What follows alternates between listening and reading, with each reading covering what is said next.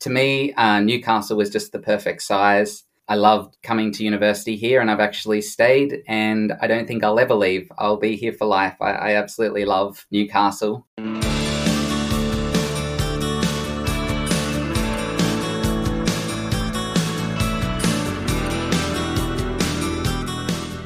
Herzlich willkommen zu einer neuen Folge von Beste Zeit, dem Podcast zum Auslandsstudium von und mit College Contact. Ich bin Alexandra Michel. Und ich bin Elias Merkel.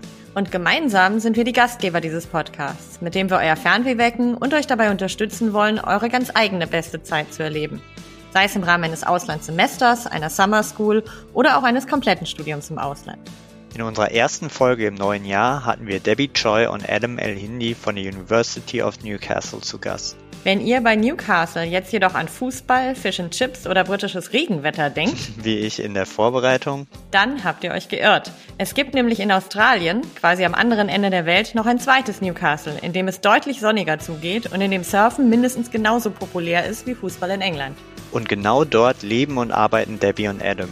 Wir haben mit den beiden unter anderem darüber gesprochen, was Newcastle zur idealen Studentenstadt macht für welche Fachrichtung die University of Newcastle besonders renommiert ist und welchen Tieren ihr auf dem Campus oder zumindest ganz in der Nähe über den Weg laufen könnt.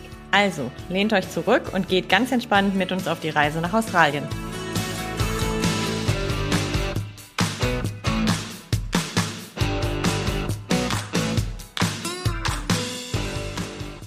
Hi, Debbie. Hi, Adam. Welcome to the podcast. Hi, Alex and Elias. Hi. Hi, thanks for having us. Hi. So let's jump right in. Back in October, when we had Katie and Simon from UTS in Sydney on our podcast, the borders to Australia were still closed to international students and other travelers. Fortunately, this has changed and the borders finally reopened on December 15th. Can you explain what this means for international students who are keen to study abroad in Australia later this year? Yeah, absolutely. That's such a fascinating news to all of us. I think around the world as well, Australia is open. Um, so what it means now is that fully vaccinated eligible visa holders, uh, including international students, can now return to Australia without any travel exemption. So um, to get students ready to actually come into Australia, there are different rules and regulations. And the website of Study New South Wales pre-departure webpage is super helpful with a checklist and timeline to help you ensure when uh, and what you have to follow uh, before you actually depart and upon your arrival. So what it means at the moment for the students that are coming in, say for semester one, uh, they are looking at doing a rapid antigen test, what we call RAT, uh, within the 24 hours and also on the day six. They don't need to go um, into any isolation unless they get tested positive. Um, so one recommendation at the moment is really to uh, first download the Service New South Wales apps to help them get them sorted uh, once they arrive. It helps you to check in into location, uh, show your vaccination proof, as well as reporting any positive rapid antigen tests if that is unfortunate case. And second thing is maybe it's a good idea to look at the Study New South Wales website to look at the list of uh, approved test kit uh, and bring it with you from your home country. So you don't need to look for that upon arrival. Uh, so that means students are coming into Australia now. We are looking forward to welcome some of them even in February. Uh, and hopefully the website will give them sufficient information uh, to get themselves sorted uh, around the COVID regulations. Perfect. So we're definitely going to include those links in the show notes to this episode, so students can can check it out. And um, if I understand correctly, though, the rules are slightly different from state to state. So it's different in New South Correct. Wales to Victoria to Western Australia to Queensland. So it really depends where a student is headed what rules they need to follow, but generally um, they need to be vaccinated. Um, there's only Absolutely. very few exemptions, um, as we found with the recent Djokovic yeah.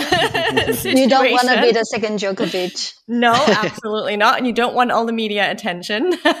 so um, you need to be fully vaccinated. You need to get tested before you leave, uh, before you get on the plane, and then you need yes. to get tested again um, a couple of days after you've arrived and you basically have to kind of monitor your health situation and give notice if if you test positive but there's no quarantine no isolation at least in new south wales right now that's correct Fantastic. So that sounds really good. And you mentioned semester one. So you will actually have students come back for the February uh, intake, right? Yeah, uh, we actually start to welcome some of them in December and then a few more in the pipeline. And hopefully in January and early Feb, uh, we will have more and more students coming back into New South Wales.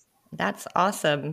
I mean, by the time this podcast is published, um, which is um, probably going to be in, in yeah mid to late January, It'll, of course, be too late to apply for semester one, but um, there's still plenty of time to apply to study abroad um, in Newcastle in semester two, starting in late July. Um, so hopefully, students will feel encouraged um, to take a closer look at the University of Newcastle and, um, yeah, apply in good time. Yeah. Fantastic. And when they take a look at Newcastle, um, they might also want to make sure that they got the right Newcastle because when I think of Newcastle, I think of an well, sort of industrial city in northern England. But your Newcastle looks uh, very different, right? Absolutely, they are very different. So if you're Googling, type in the University of Newcastle, not Newcastle University. So I guess that's the difference. Um, well, let's start. let's start with uh, weather for one. So I was just looking up a bit earlier. So if you were to come in our semester one, which is February, coming in beautiful summertime, we average 25 degrees every day. Um, whereas Newcastle, UK, at that time of year would be averaging nine degrees.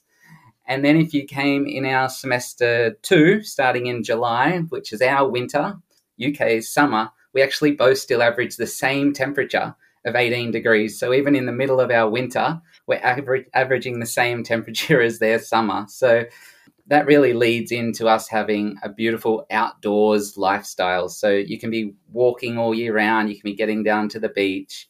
Um, we have seven spectacular beaches and a coastline where you can walk the whole way along. Apart from the beaches and the scenery, we have this real vibrant art scene and music scene and cafes. People love to have um, a late brunch and coffees and um, just walk around. So the city is a place where you can just have a chat, just meet people. It's also uh, the last few years, it's really starting to become an innovation hub. So in 2019, we actually won Smart City of the Year in Australia. So, yes, maybe back in the 70s, 80s, it was known as a bit industrial as well, BHP and the mining and stuff. But the city has completely changed over the last 20 years and is really gone in a very different direction. Yeah, that that sounds a lot different from the Newcastle that I was thinking of initially. Yeah. and I would say um, in terms of temperature, it may be the same in the in, in their summer, your winter, um, but probably there's a little less rain on your end. Definitely less so, rain. So at one point during our podcast episode with Katie and Simon, the rivalry between Sydney and Melbourne came up and um, how people belong to either a team Sydney or a team Melbourne. Um, and I don't know if you've listened to that episode yourselves, but um, Elias was still undecided at the end of the episode. Um, although I think Simon and Katie definitely did a good job trying to kind of pull him into their corner. But um, I was wondering whether there is a similar rivalry between Sydney and Newcastle as well, especially given that the two cities are so close to each other, which is something we haven't mentioned actually. So maybe you want to yeah. just briefly briefly let us know where Newcastle is located on the map. Yeah, absolutely. I would um I'd definitely say there's a little rivalry because we're both in the same state. We're just 2 hours north of Sydney, so it's less than 200 kilometers away. And we're actually the second largest city in New South Wales. So I guess it's like big brother, little brother situation. You're always trying to outdo the big brother. um I would say there's similarities and there's big differences. So we both have beautiful, spectacular coastline and beaches but I guess I would say ours are not as crowded as theirs. So I love to go down to the beach and not be sitting right next to someone when I'm sunbaking. So I love that side of it. Um, I heard Katie and Simon's podcast and, and I heard them talking about the Bondi to Coogee walk, which obviously is beautiful, but we actually have the Bathers Way walk, which is a six kilometer walk from Nobby's Beach to Merewether Beach. It passes seven beaches and includes um, the stunning Anzac Memorial Walk, which is a 450 meter cliff top walk out over the cliff face and gives spectacular views out over Merewether. So something you must do if you come to Newcastle. Apart from that, I guess Newcastle, I think, gives you everything you need without the big city stress. So I personally come from a small town um, on the east coast of New South Wales. So when deciding which university to go to, Sydney to me felt very overwhelming and daunting with the size and population and just the hustle and bustle. So to me, uh, Newcastle was just the perfect size. I loved coming to university here and I've actually stayed and I don't think I'll ever leave. I'll be here for life. I, I, absolutely love Newcastle.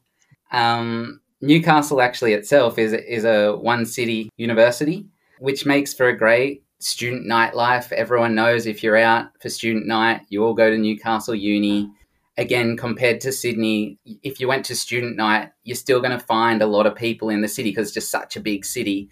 Whereas the students just dominate the city on a on a night out in Newcastle. So I found that I really enjoyed that side of it.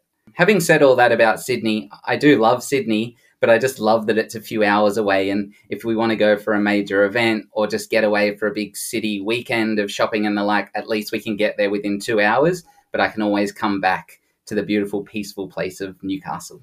So it's basically the best of both worlds. Yeah, I totally agree to Adam. Uh, in contrast, I actually come from big, busy city. I come from Hong Kong and I lived in Singapore before I come to Australia.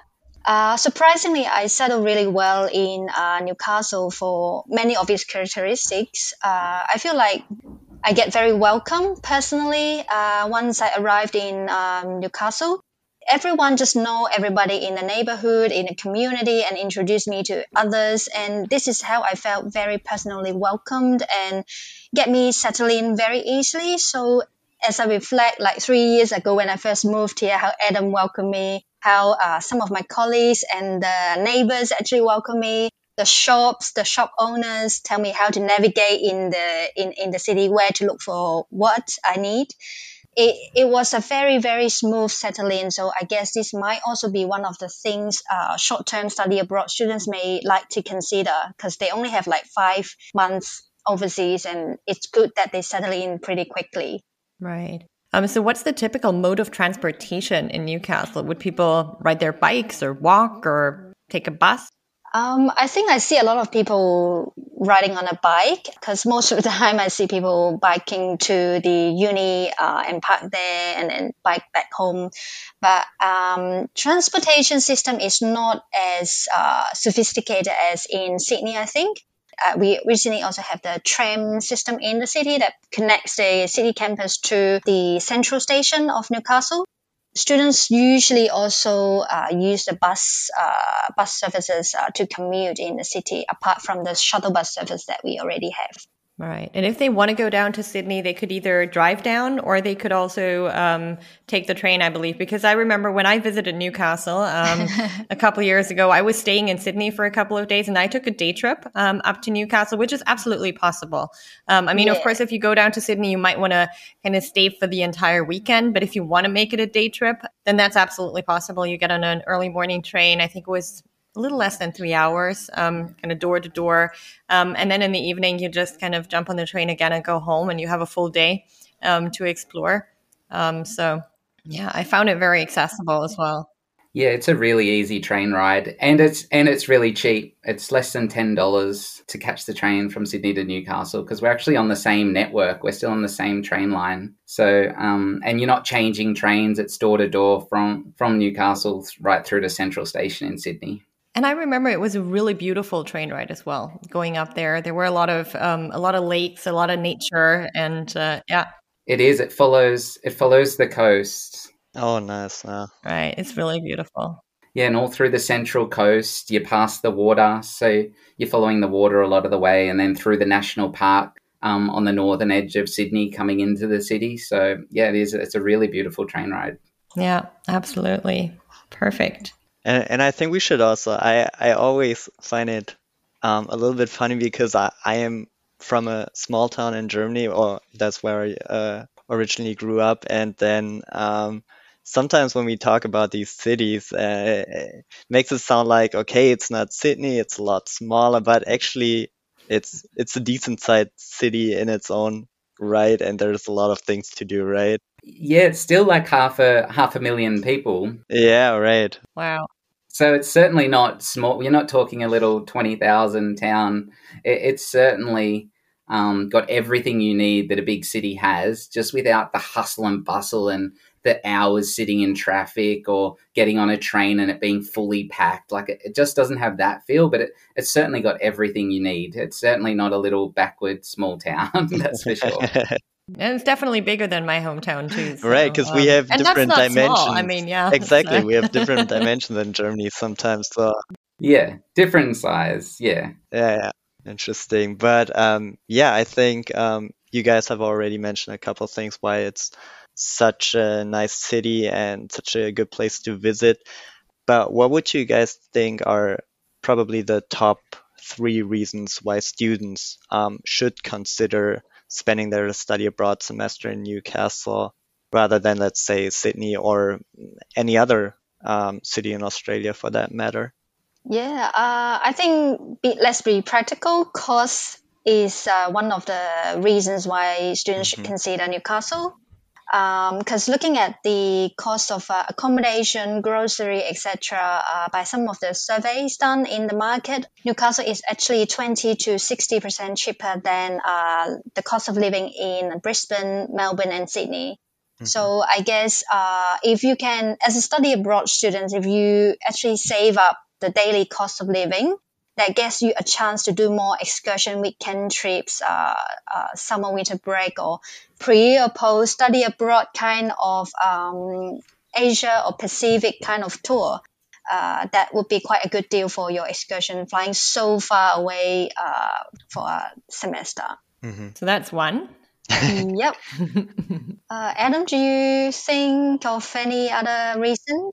Oh, okay, yeah. I would say one of the most feedback we get from our study abroad students is that um, it's a really authentic Australian experience. It's what they see on the TV or, or what they expect. It's that meeting Aussie locals, making an Aussie friend, sitting on the beach, having a beer by the water. Like it, it's a really Australian authentic experience. It's got the beautiful weather, of we've spoken about because we're not such the big city, I feel our students, domestic students that is, aren't quite as busy in life. So they're they're happy making friends, driving people around, maybe taking you for a camping trip. So I feel you've got that really good chance to have that really Australian, authentic study abroad experience while you're here.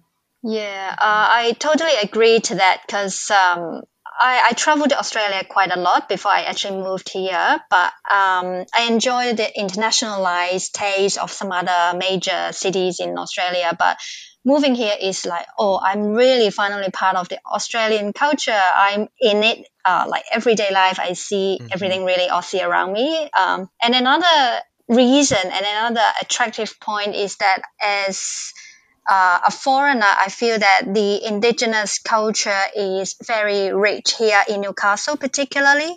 Just on the campus, uh, we also have a, um, a Wollotuka Institute, which is an indigenous uh, institute that uh, promote uh, the indigenous culture in, in the region. So I feel like getting my foot into Newcastle and the uni actually also opened up me to the real uh, historical uh, tradition, etc., of the indigenous Australian culture. Um, so I guess this is one of the things students may consider coming uh, to experience the real Australian uh, environment. I would say. Hmm. I think that's a really good point because when you're in one of the big cities, it's very easy to kind of forget um, about that part of Australian history and the Indigenous her- heritage because you're yeah. kind of in this very internationalized place. Um, whereas in smaller towns, um, that may may just be be slightly different. Yeah. Yeah, I, I feel the big city feel. It's just you could just be in any other big city in the world, like Sydney and Hong Kong and Singapore and London, and they all just feel like big cities. They kind of have feel very similar in many ways, similar shops, similar feel. Whereas I feel Newcastle, you're getting that real different sort of Australian experience. Mm. Right. Yeah. No, that sounds good. Now, we've talked a lot about location, um, which is, of course, an important factor for many students when choosing a university for their study abroad adventure. But um, another important factor that we haven't talked about that much yet um, is, of course, the university itself. Um, especially in terms of, of academic quality um, and the courses that are available to study abroad students. So, why don't you give us a quick overview about the range of programs offered at the University of Newcastle? Sure. So the University of Newcastle is a top 200 uni in the world, and we are uh, comprehensive with a wide range of uh, disciplines, like from business to engineering, sciences to health, social sciences, humanities. So uh, basically covering all that you can study in a university.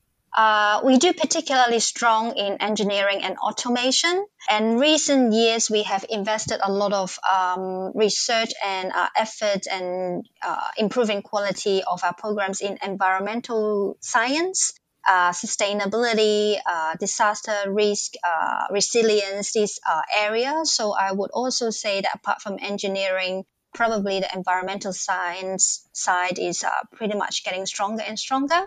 In terms of courses that uh, students may consider taking, I think if they have any electives from their home university, they can surely consider some unique courses that can only be studied here, uh, apart from their major, their core courses, uh, compared to what they can already do in, in, in Germany.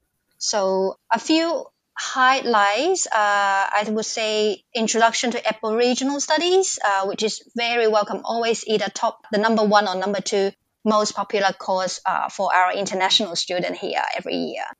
Uh, we also have the Australian Experience course uh, that looks into the Australian history, give you the context, uh, and compare it to the recent contemporary world um, in real life. There are also courses like um, our oceans that let you learn about uh, how we protect our oceans. Why is it important? Uh, there's no better place to study about ocean uh, in the world uh, if if you look at uh, the beautiful oceans and coastline that we have.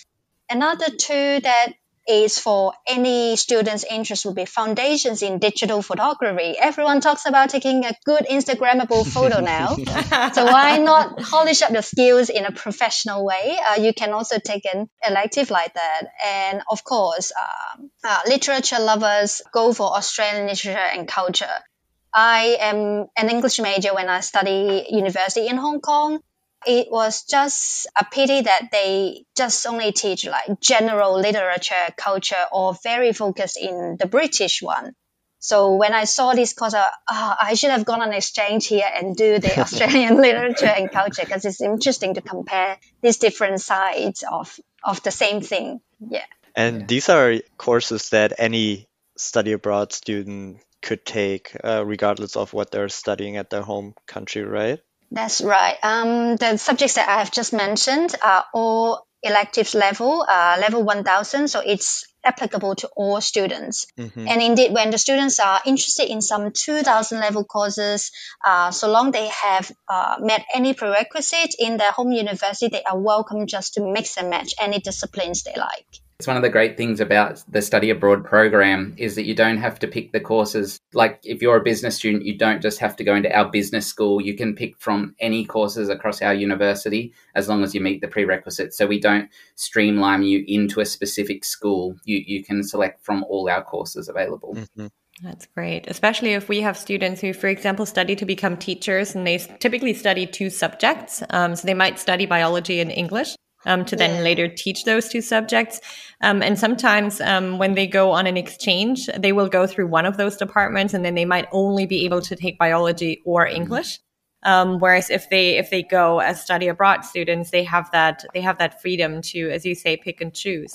And in terms of the digital photography course, I was just thinking that might be a course um, that would be really cool to take for for one of our students who's interested in um, either the Instagram takeover or the Campus Reporter Scholarship. oh, um, right. Right. Um, so that would be a great way for the student to kind of brush up on their uh, digital photography and maybe filmography skills, um, while at the same time kind of working on those two initiatives. So good idea. That's definitely something for us to keep in mind. so. All right. So I understand uh, the University of Newcastle has more than one campus, right? That's right. How how many are there? Yeah, we actually have uh, a few different campuses in um, New South Wales. Uh, the most common ones are the Callaghan main campus, the Newcastle City campus, the Central Coast campus, as well as the Sydney campus.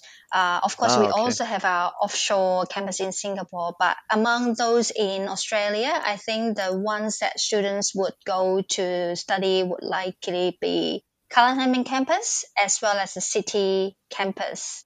In terms of campus, I think uh, it's good to highlight the ve- very different experience students can actually get when they are here. Um, if they are in the Newcastle City campus, they would be in a very modern, uh, high-rise, sort of high-rise, not really Mhm. like in like 20 story high, but eight level uh, Mhm. story kind of building, like full-length glass window overlooking the harbor view. You can see the Nobby's Lighthouse, you can see the wharf, you can see ships coming in. Uh, so that's a very nice new environment for uh, students, and it mostly hosts the uh, business and law disciplines, a little bit in uh, creative industries. And so what, that, that is what we call the Newcastle City campus. Then we are building a few new uh, present in the city as well, uh, mainly for creative industries and the Innovation Network Hub.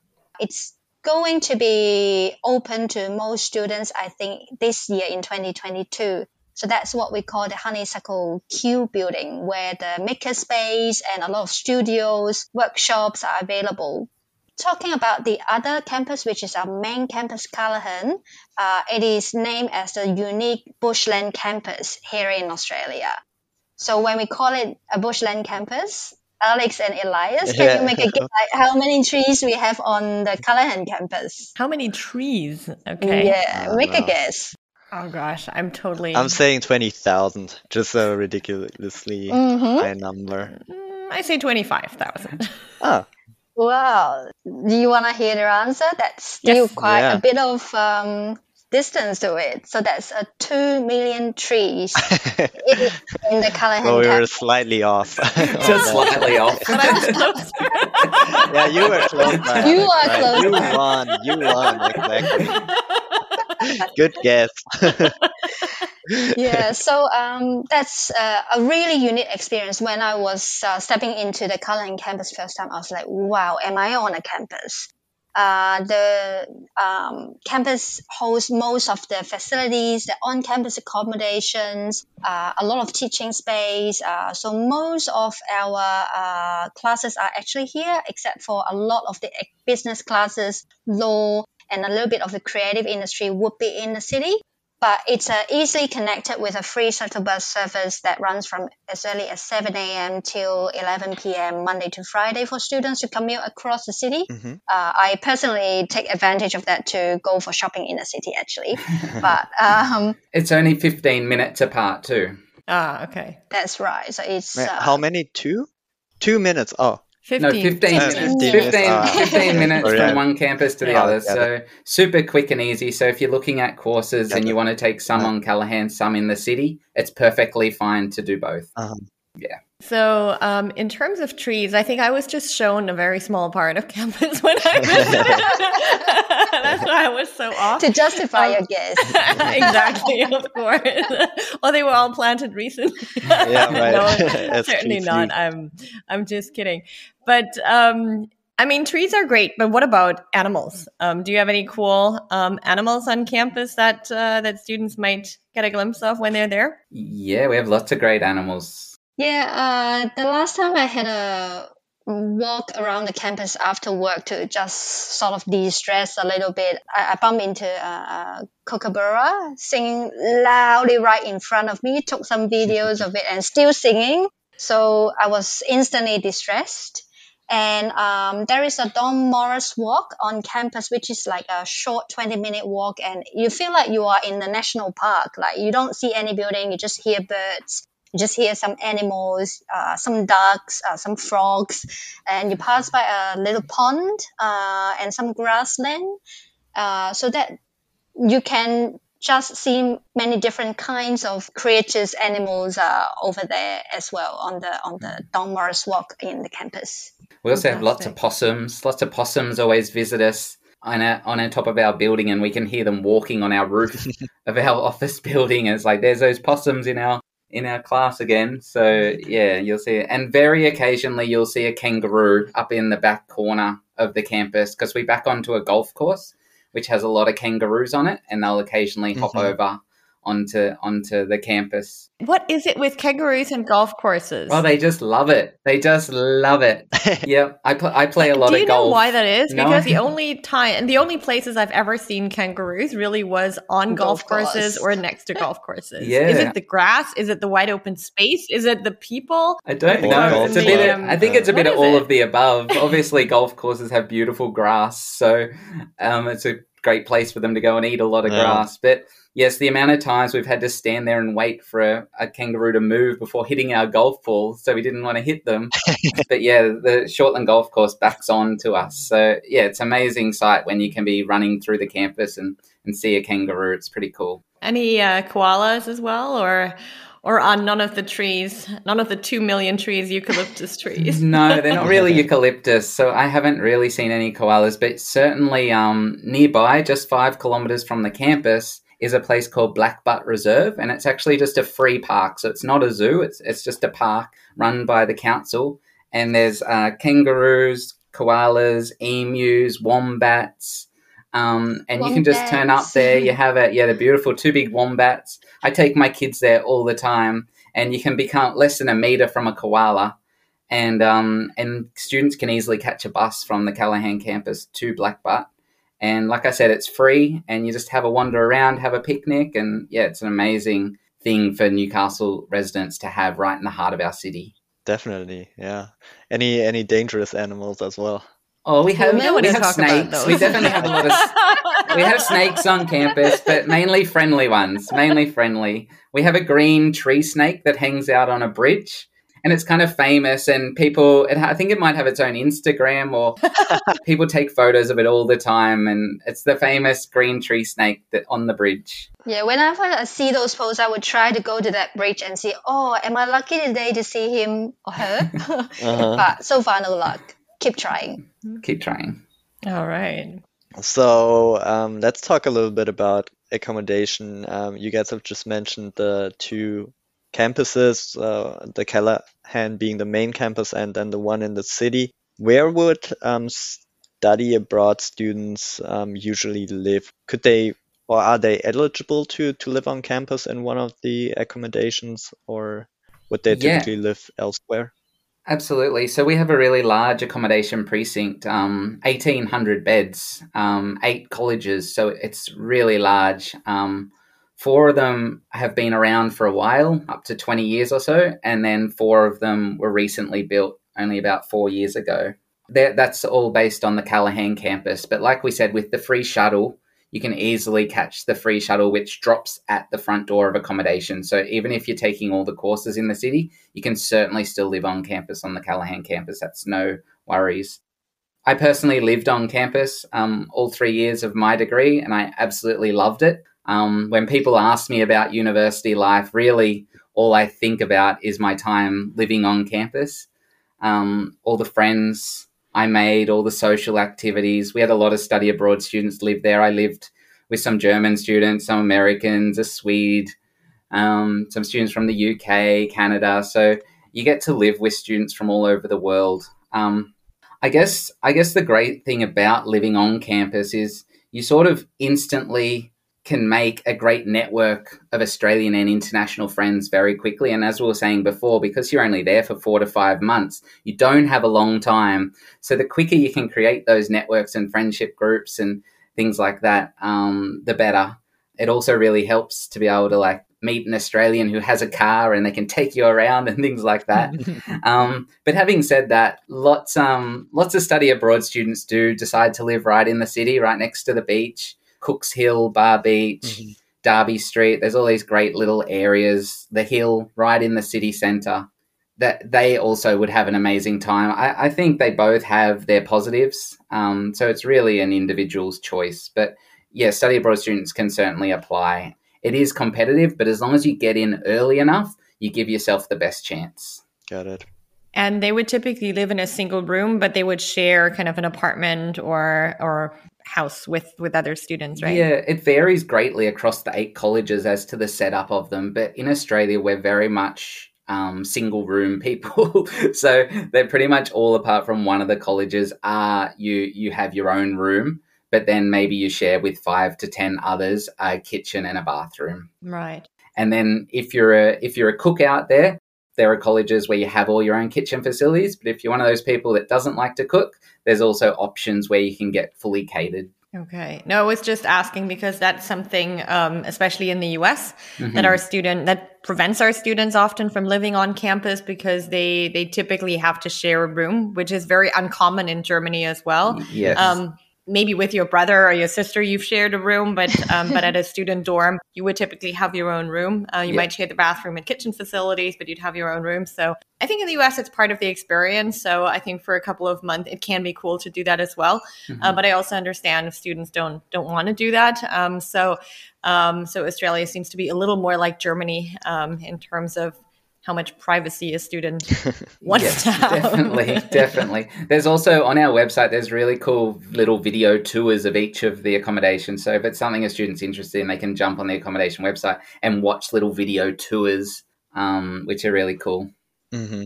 Great. That's convenient. And um, so we, we've talked a little bit about uh, the Callaghan campus, um, but could you perhaps um, elaborate a little bit on what the campus life is like. For instance, uh, we've just talked about the US, and I know there are a lot of like sporting facilities on a US campus. What's it like in uh, on campus in yeah, Newcastle? absolutely. So the last two years, obviously, it's just been so dead, which has just been so sad on campus. So we're so excited to have oh, internationals yeah. and domestic students back and get that vibe going again because when there are a lot of students around, it is a great place um, to be. And even though there's a whole lot of bushland, there's also a whole lot of space for students to get together. Um, we have this great little food precinct with like Subway and Gloria Jeans and cafes and things like that. We have a pub on campus called Bar on the Hill. Um, has bar trivia. Um, they get these great bands come, gets a lot of local talent, and some have gone on to become some of the biggest bands in Australia. And you can get up to a thousand people in there. Um, so it is an incredible place for live music and just sitting back and having a beer after class, maybe listening to the birds and the wildlife. We also have a lot of big events each semester. So there's like Cultural Awakenings Festival. There's the Festival of Autonomy, which is like a week long activities celebrating um, when we became independent back in 1965 and we broke away from the University of New South Wales. So every year in our semester two, we have this week of activities, which is a whole lot of fun. So there's always something going on around campus, which is really cool. In terms of sports facilities, we have um, we have a really large gym. It's called the Forum, and an Olympic-sized swimming pool on campus. Um, it's just like 200 meter walk from our on campus accommodation there. Um, there's also a 17 meter high rock climbing wall. I think there's six sports ovals, um, squash courts. So yeah, there, there's a whole lot to do, and it, it's quite cheap as a student to join the gym. So you can join the gym just for one semester. It is also fine. And beyond campus, what do what do domestic or local students enjoy doing in their free time in Newcastle? Um, going to the beach, campus, obviously. yeah, absolutely going to the beach. And as a new resident here, and no, so, I'm not the kind of person who dip myself in the water, but I go beach uh, hopping. Mm-hmm. Uh, so I visit different beach and just sit there, relax a little bit, have a chat with a friend, and then go to the next beach uh, just to change it, change the vibe a little bit apart from beach hopping, I also go cafe hopping, gallery hopping, because uh, this is the thing I really enjoy in Newcastle. Very calm city, vibrant in a subtle way. Uh, they have a lot of things going on, but not too loud. Uh, so all those cafes, uh, little markets, galleries actually gets you refreshed, uh, get you new idea. Uh, so that's the best thing for me to do during the uh, weekends uh, beyond campus. And I see a lot of students uh, doing that as well because uh, that's a good time to mingle with locals and get to know about your neighborhood, the community, how the people live their life here. A lot of small talks happens with the people you bump into. And what about you, Adam? What would you say? Uh, we also have little like microbreweries and, and hidden bars in the city, so it's pretty cool to go like bar hopping and then sit back along Honeysuckle, which Yeah. watch the big ships come in and, and have a beer of an afternoon. Um, I love to go bike riding around the coastline, but we also, for any bike riders out there, we have some amazing mountain biking through Glen, Glenrock Reserve. So there is a few um, Dan the Bike Man, a few other places where you can pick up quite a cheap bike. So a student could easily, if they were really into it, buy a bike, probably sell it at the end of the semester for a very similar price and get into bike riding and, and riding around. I also love like just barbecues with mates. It's it's a very Aussie thing to do, but again, if you're living off campus or you're living on campus and you make some Australian friends, you'll find a lot of the time you'll just be sitting in a backyard, maybe having a drink, having a sausage on the barbecue, listening to music. That's very Australian way. So we we love doing that of a Saturday and hmm. Sunday afternoon with all the kids running around and and just enjoying enjoying a barbecue. I think that's one of the things I'm most envious about um, with regard to people living in warmer climates is I love outdoor dining. I just think it's it's so different to sitting inside a restaurant. So um, I feel like that's the best thing about summer is just being able to to go to um, go to a bar, go to a restaurant, um, go to a beer garden, and just sit outside with Mhm. friends and Yeah. eat and enjoy a drink, have a barbecue, as you say. Um, Yeah. So uh, being able to do that all year round would definitely be kind of a, a, a selling point for me. I don't know, Yeah. Elias, what about you? Yeah, same. No, I would, uh, yeah, definitely uh, prefer um, doing stuff outdoors and indoors. Um, after having like two years of um, pandemic and oh, being in the that's middle of winter, winter in Germany here, you kind of like understand how much you miss all of that stuff. But Mm. yeah, Right. Yeah. Although we must say that uh, that's one thing COVID has given us here in Germany is outdoor dining all year Mm, round. that's true. Yeah. In a way, yes. a lot of yeah. people- I don't know if you want to people do it in the prefer- winter. No, but a lot of people prefer kind of being outside when they go out with friends, and um, so a lot of the the bars and cafes and restaurants here they have um, kind of expanded their outdoor areas. They have built little tents and they have their little heaters, and so you basically see people in the middle of winter with a blanket on and sitting outside um, having a coffee, which you would never have seen um, before COVID. That's true. You'd have seen the smokers standing outside um, Mm. having a smoke, but you wouldn't you wouldn't have seen people in the middle of winter just um, even like having a having a regular meal um, at a restaurant outdoors. Mhm. Um, but um, but yeah, um, it definitely feels better if you can do that without a blanket, without a hat, without uh, gloves. so that's great.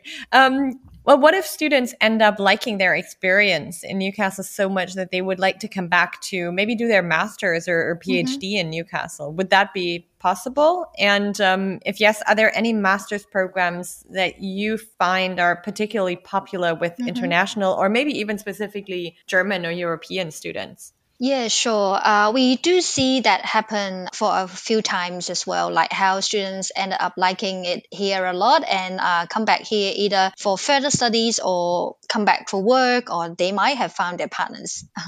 so, uh, in terms of master programs, there, there are a pretty wide range of master degrees available as well. But what I would recommend for consideration is a few of them. Like the first one is Master of Environmental Law, because there are more and more young people who are very aware and conscious about how we are treating our environment and wants to be part of the people who can make an impact. And in the industry, they might actually need to understand the law and how to actually uh, utilize it uh, to to advocate for uh, environmental friendly measures. So this Master of Environmental Law, which is a one year full year program, it would help equip illegal or non-legal professionals to deepen their knowledge in this field. Hmm. And so that might be something uh, students would think about. Like this is pretty new kind of discipline in recent years.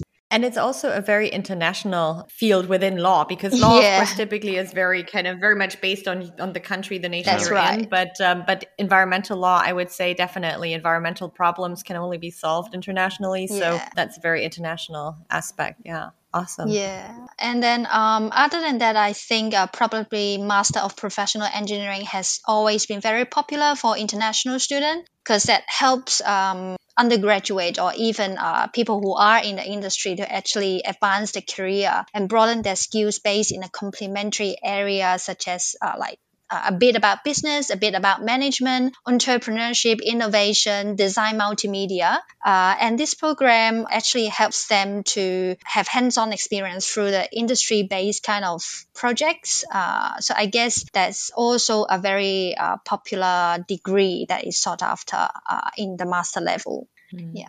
And lastly, uh, what is being getting a little bit more attention uh, in these couple of years is the Master of cybersecurity two years program as well as the master of information technology also a two year program so uh, i guess technology in this space in the digital space is getting really part of our life now no doubt so be it very specialized professional in cybersecurity or just uh, a broad flexible technical degree in IT, uh, these master programs will be suitable. Sounds yeah. good. All right. Um, we're almost at the end of this podcast, but, and as you've listened to the podcast episode with Simon and Katie from UTS, you already know this. There is one particularly fun section um, of each podcast at the very end, our this or that questions, where we're going to ask you a series of short questions where you give you a choice between two alternatives, ask you to spontaneously pick one, and then maybe provide a little bit of context as to why you've chosen that one. Are you both up for that? Yes, yeah, sure. bring it on. bring it on. Okay, I will. So, um, first one, what do you prefer? A late morning brunch or an afternoon tea? Late morning brunch. Uh, what about you, Adam? You have little kids. Is there something like a late morning for you? I would say afternoon, but I wouldn't say tea. I'd be more afternoon drinks and nibbles. ah. All right, sounds good. Um, so, Debbie, what do you prefer having during your late morning brunch? Are you more an avocado, a smashed avocado on, on sourdough bread person? Are you more the Vegemite person? Have no, you no, have no you gotten Vegemite. a no Vegemite? I'm still not used to it. Uh, I gave it a try, but mm, not so much for my taste buds. But okay. definitely, avocado toast is uh, what I usually go after uh, for brunch. Uh, it just gives me like a very Aussie feeling, like oh, I'm now in Australia kind of feeling. To have that rich late brunch uh, in in a weekend morning, that feels very good. To go right. together with a cup of coffee for sure. Of course. So, Adam, are you an advocate for Vegemite or? I love Vegemite. I feel a lot of Australians because we have it so early. I um I have a three and five year old, and I've been giving them Vegemite both since before before they were one years old. They've both been eating Vegemite, so they both love it. They have Vegemite every day on their sandwich, um, without a doubt. So I'm all for Vegemite on toast. I think you have to kind of be brought up with it. so it's just one of those funny things, isn't it? If you had it as a kid, you love it, but if you if you're not trying it till an adult, it's probably not one of your favorite things. Mm-hmm. Right. I feel like that's the same with uh, with spicy food. It's like in, in many countries, it's very common for very young children to start eating spicy food. Um, so they're basically used to it from an from an early age. But here in Germany, we typically wouldn't give a two year old a, a, spicy spicy dish because uh, we'd figure they might not like it. So, yeah. All right. Um, so we talked a little bit about, of course, about beaches. So we have to touch touch upon that as well. Which beach do you prefer to hang out at? Um, Nobby's Beach or Merewether? Tough one. I think I'll go for Nobby's. I'm definitely why? Merewether. That's why we have two people in the podcast. Because yeah. I, I don't dip myself into the water, but I want more like walk. Uh, after a bit of walk, then we sit down, or even if I go by myself, I sit down, have a think about like life, whatever things happen to me. So Nobby's beach gave me this space to actually do it. Yeah. And you said, um, Adam, you're you're definitely Merewether. Yeah, Merewether has one of the best surf breaks going around on the east coast of Australia. So you get an amazing wave from the point. But um, not only that, Merewether also has the Merewether Baths, which is actually one of the largest ocean baths in the southern hemisphere. So if you turn up and the waves are really big and it just doesn't look pleasant to swim in, you've got this beautiful ocean bars, which is a lot bigger than an Olympic sized swimming pool, where you can just go and swim and still experience the ocean water without the waves. So it's amazing to have the best of both worlds in one spot. That's fantastic. I think that's also what you can see on a lot of pictures. Um, a lot of aerials um, from Newcastle is the big ocean bath at Merewether, right? Or Nobby's yeah. Lighthouse. That's more. That's more like Newcastle. Either. Yeah, that's right. Exactly. Both spectacular features. Yeah, cool. So my next question, you've already almost answered, I think, Adam. Or Adam, I know what your answer is going to be. Let's just put it that way. But where would I rather find you on a Saturday afternoon? Hitting the shops on Darby Street or having a drink with mates in the Honeysuckle precinct? I'm definitely drinks with mates. I'm definitely drinks with mates. drinks with um, mates. Me, the other choice, um, Definitely yeah. shopping for Debbie. Perfect. Let's see. Let's see if we can. Let's see if we can kind of keep it that way. That you always choose yeah.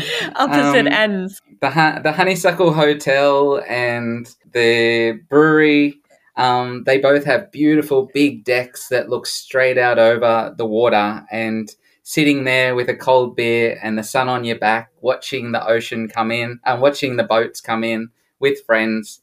It really doesn't get any better, I don't think. Gosh. I think, uh, Elias, you're getting more envious by the yeah, minute, right? But in general, um, what is the better way to spend the weekend? Exploring the vineyards of Hunter Valley or visiting the koala sanctuary at Port Stephens? Koala. That's all I come to Australia for. is, is getting up close with the koalas and the wildlife? I'll um I'll go the wineries because it's an amazing day out out there. There's 125 125 wineries to choose from. Oh wow! And um and not only is it all about the wines, but pretty much every one of the vineyards has incredible restaurants, like some of the best restaurants you're going to have. So not mm. only can you try all the wines, but you're going to have amazing Australian food at the same time. So for me, a day at the vineyards is a whole lot of fun. Mm-hmm. Cool. Um, what kind of wines um, is is Hunter Valley famous for? Yeah, I think the Shiraz, some of the reds, um, but also whites. We're we're one of the one of the great wine regions in Australia. But yeah, I, I believe Shiraz and some of the whites are, are some of the the famous wines. But they're all good to me. Sounds great. And then final question, um, getting back to wildlife, what is more fun for you to watch, dolphins or whales? I, this I'm one is really hard to choose. Uh, I'm definitely dolphins. For me, definitely dolphins. Okay. I think I you have would. to go with whales. First time ever, I picked the same thing with you. What? Yeah.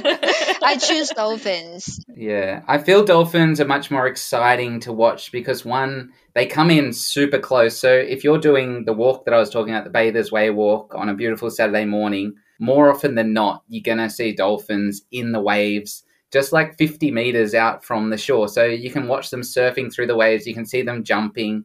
I, I just really love watching them um, have a great time. Whereas whales, yes, they come straight past Newcastle and we can see them a few hundred meters out, but it's more just like a flap of the tail or or a blow of their blow hole. it's not it's not the excitement of the the jumping around that dolphins do. Yeah, this is exactly how I felt when I first see them. Like, oh, is that a group of dolphins? I couldn't believe it because I I thought they couldn't get so close to me, and I was no, that's real. So that sort of uh, excite me uh, for the first time, and still so much every time I go close to to the water in the right season, and then it's just fascinating to see how they travel together as a group, jumping sometimes, surfing on the wave, and then they move away and then another group coming. So it's um, really fascinating to watch.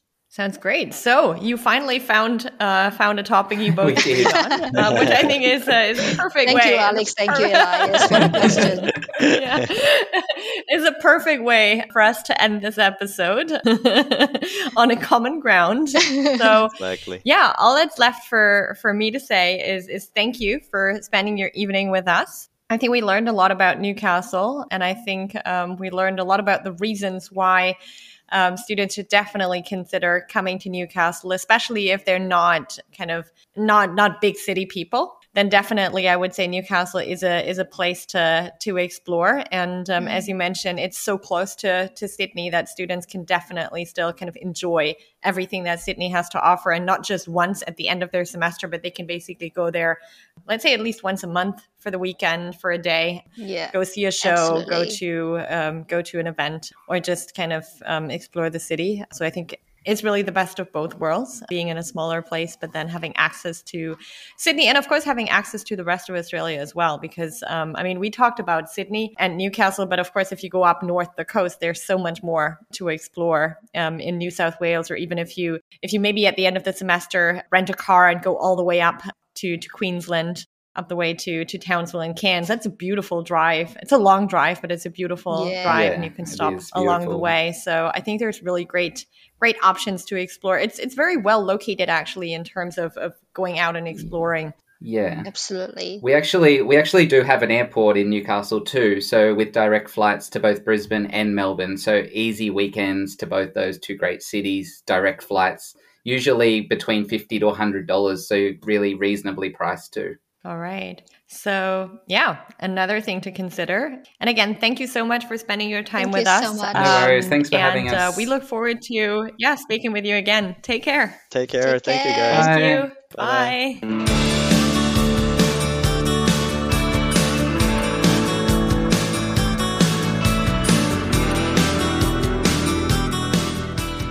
Na, Elias, wie sieht's aus? Du fandest es ja nach unserer Folge mit der UTS schon schwierig, dich zwischen Sydney und Melbourne zu entscheiden. Und jetzt ist mit Newcastle noch eine ziemlich coole Option dazugekommen. ja, das stimmt. Ähm, einfacher ist es definitiv nicht geworden. Was gefällt dir denn an Newcastle jetzt besonders gut? Äh, mir gefällt an Newcastle besonders, dass es eine Großstadt ist, die allerdings nicht so hektisch und überfüllt, sondern relativ schnell familiär wirkt Außerdem fand ich es interessant zu hören, wie viel Newcastle in Sachen Lifestyle und Wildlife zu bieten hat. Und das ist ja offensichtlich eine ganze Menge. Ich finde es so skurril, dass die Kängurus sich auch in Newcastle bevorzugt auf dem Golfplatz rumtreiben. ja, echt witzig. Wenn ihr euch auch auf die Suche nach Kängurus auf Golfplätzen machen möchtet oder wenn ihr einfach mehr über die University of Newcastle erfahren wollt, dann schaut am besten gleich mal in die Show Notes zu dieser Episode. Dort findet ihr einen Link zum Hochschulprofil auf unserer Website, zu den Erfahrungsberichten und zum Campus Reporter Stipendium, das wir gemeinsam mit der University of Newcastle für das Semester ab Juli 2022 vergeben. Wie versprochen verlinken wir in den Shownotes auch nochmal die beiden Websites zur Corona-Lage und zu den Einreisebestimmungen für New South Wales, die Debbie ganz zu Beginn der Folge erwähnt hat. Zu guter Letzt findet ihr in den Shownotes natürlich wie immer auch unsere Kontaktdaten. Meldet euch bei uns, wenn ihr mehr über das Study Abroad Programm der University of Newcastle erfahren oder euch generell zu den Möglichkeiten eines Auslandssemesters in Australien beraten lassen möchtet. Wir schicken euch dann auch gern unsere aktuelle Bewerbungsanleitung mit vielen Infos und Tipps zum Bewerbungsablauf. Die Anleitung ist übrigens ebenso kostenlos wie unser gesamter Beratungs- und Bewerbungsservice, da wir von unseren Partnerhochschulen dafür bezahlt werden. Die nächste Folge gibt es schon Ende Februar. Bis dahin sagen wir Danke fürs Zuhören, bleibt gesund und habt eine gute Zeit. Tschüss!